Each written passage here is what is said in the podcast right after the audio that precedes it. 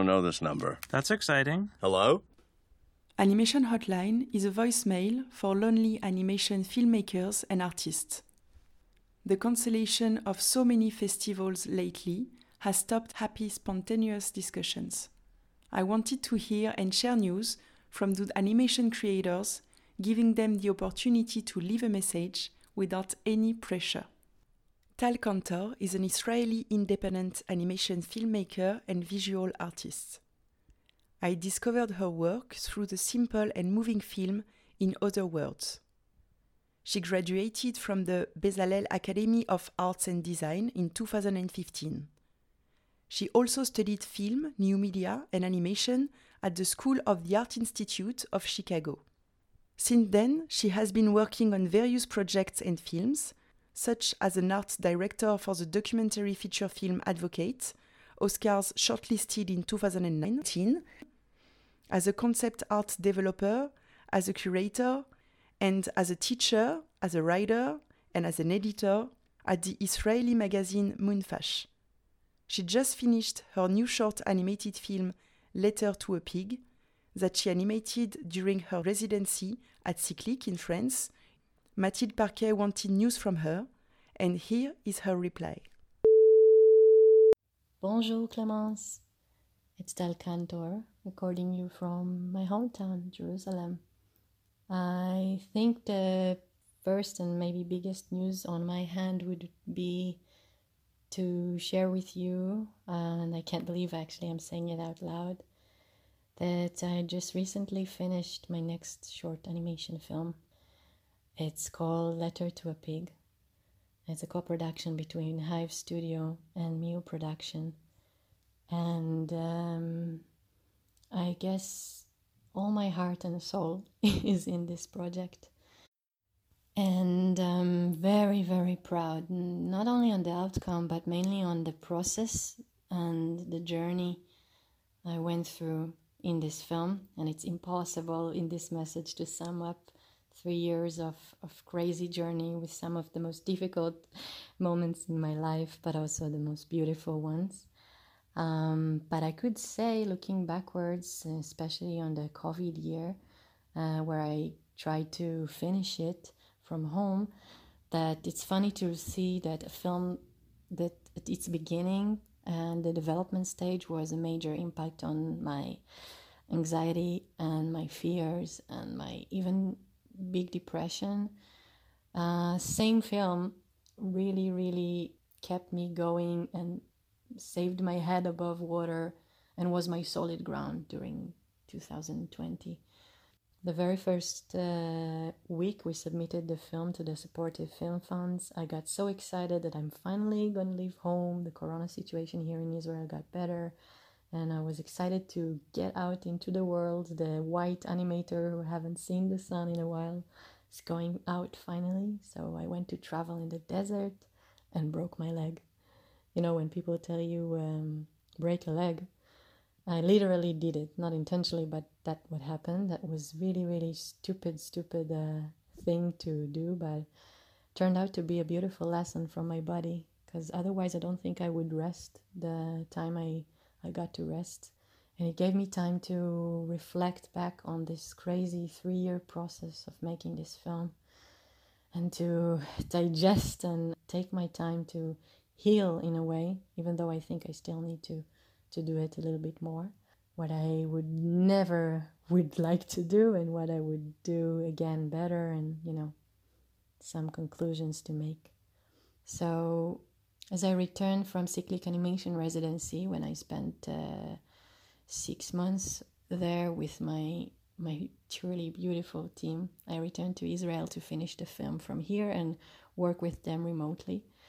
Uh, but I couldn't expect the crazy COVID time occur, and I had to move to a new apartment in Jerusalem right in the very first uh, lockdown, and uh, I didn't realize that this apartment I chose is gonna be the place I've spent most of this year and uh, make the film. So I was very smart, I think, to choose a lightened apartment with full of plants and uh, very inspiring space I could spend hours and hours at. Uh, another thing that really helped me go through through these uh, strange times was me joining an animation collective here in Jerusalem. It is called Toe Collective. It's a bunch of animators and creators and filmmakers who share the same space together, collaborate and help each other and mentor each other in their own art.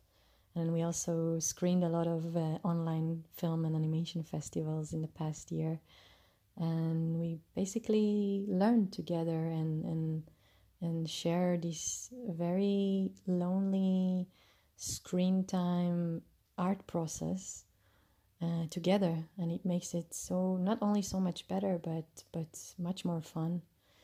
And it reminded me the the great time I had in Ciclic animation residency where I discovered this is something I really need in my creative life. So I was really lucky to have and find it here in Jerusalem and also in my one kilometer radius uh, from my home. So during lockdowns, I could escape and, and work from there. So that is something that I think no matter where I would go next or where I would find myself living, I think it's something that is very, very necessary uh, for me. I think it was the best year to make an animated film.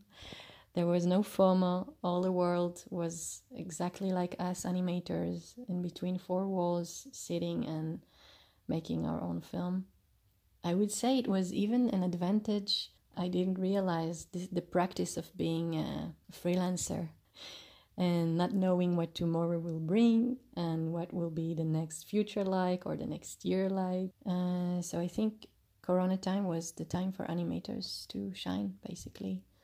Uh, there were times, and mainly when I worked on the background and the music uh, with my team remotely, that I felt that, I mean, this is the best summer camp I could ask for. I, I am so inspired and enthusiastic, and it really, really saved me from sinking into the COVID uh, blurriness and depressing times but sometimes reality is so so stronger than this bubble.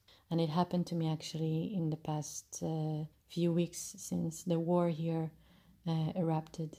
These war times unfortunately familiar for me since i'm young and to all of us who live here. We use a lot of cynical approach in order to cope with the horrors and the range of negative feelings such as guilt anger fear etc and this time it caught me, we say here, in a soft stomach. Like I was not prepared and I couldn't use any cynical approach. I was just totally sad and uh, horrified by, by the atrocities that happened around me. And I couldn't work. I couldn't make art. I didn't see any reason to make any film or anything. And I felt really torn because in these moments when it happens, um, I have this kind of inner conflict within me. Uh, on the one hand, I'm, I'm asking myself or feeling uh, what is the purpose of my art making if I cannot make an immediate action to prevent these atrocities and this horrible situation. And I do go out and I protest, but it's not enough. Then at the same time, I remind myself and I also get to feel it again the power of art to communicate. And actually it's reason to stay in our world i don't know a reason to fight for a reason to live for you know to be able to communicate through art. Exactly these subjects and fears and feelings uh, in a way that maybe some other communication uh, method is unable to do in a way that films can or poetry can i don't know. My next film letter to a pig is really talking exactly about these subjects horribly or sadly or whatever you want to call it, it's relevant, I would say, more than ever when it's talking about um, the way through education we shape our moral and ethical attitude on the world, the way we see others and our neighbors, and the way we, we, we capture our, our own identity and the actions we do in the world is, yeah, it's exactly about that. So reality and art is like echoing each other in a very strange way yeah, that was that was heavy few weeks also, but uh, again, I think being lucky and also privileged, I would say to to make my own art now. Also, what I do now is the third year I'm teaching at Bezalel Academy.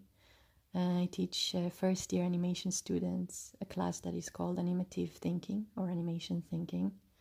And that's another thing that really, really uh, inspires me and, and bring me so much enthusiasm and joy to my life, especially when I see the spark in the students' eyes when I show them, you know, great animations from some of the people that talked in your podcast and you know around the world. My own excitement when they share with me their own world through their very first uh, short films. And once again the art bubble here is amazing some weeks i could see almost 50 storyboards and animatics. Imagine like 50 bubbles 50 different voices and worlds of each of the students. I don't know it's it's just a wonderful thing i love love to do. So right now while we wait for letter to a pig to find its right place and time to have its release hopefully live in live cinemas uh, i'm working at the moment and some animation parts within a feature documentary film that is supposed to premiere in the upcoming Docaviv festival and i must admit it's uh, quite liberating and uh, nice to work on a film that is not my own, but to collaborate with another director. And uh, meeting between the documentary field and animative field is is really nice. A little bit similar to what I did in Advocate two years ago. Then I'm developing a very short, petite animation film that is one and a half minute long and inspired by uh, the last year COVID times, talk about uh, the pauses we have in our life and this, you know, continue to run and then stop and run and then stop again in and out of lockdowns. So it's inspired by this uh, strange rhythm, rhythm of that year. And there is another project um, in a development stage that I'm very excited about actually. It's a collaboration between a choreographer uh, and me between Israel and Berlin. She invited me to collaborate with her and uh, do some kind of mutual research of a language that combines uh, video, animation, and dancing. Something I've been eager to do in a very long time, actually, to explore uh, my own technique in the field of dancing. So that is something I'm really looking forward to. And I also look forward to meet you all again, hopefully soon in some festival by a river or, or a lake or in the sun. I don't know. Raise a toast. Raise a glass of wine for this crazy thing we're making, which is the slowest and most beautiful process of art making. And I would actually, if I can ask, would love to hear some news from Marta Pajek I haven't heard from her in a while since I saw her last time in Annecy, and I'm curious to hear how she's been doing. So, ciao for now, and hope to meet you all in happy occasions soon. Ciao.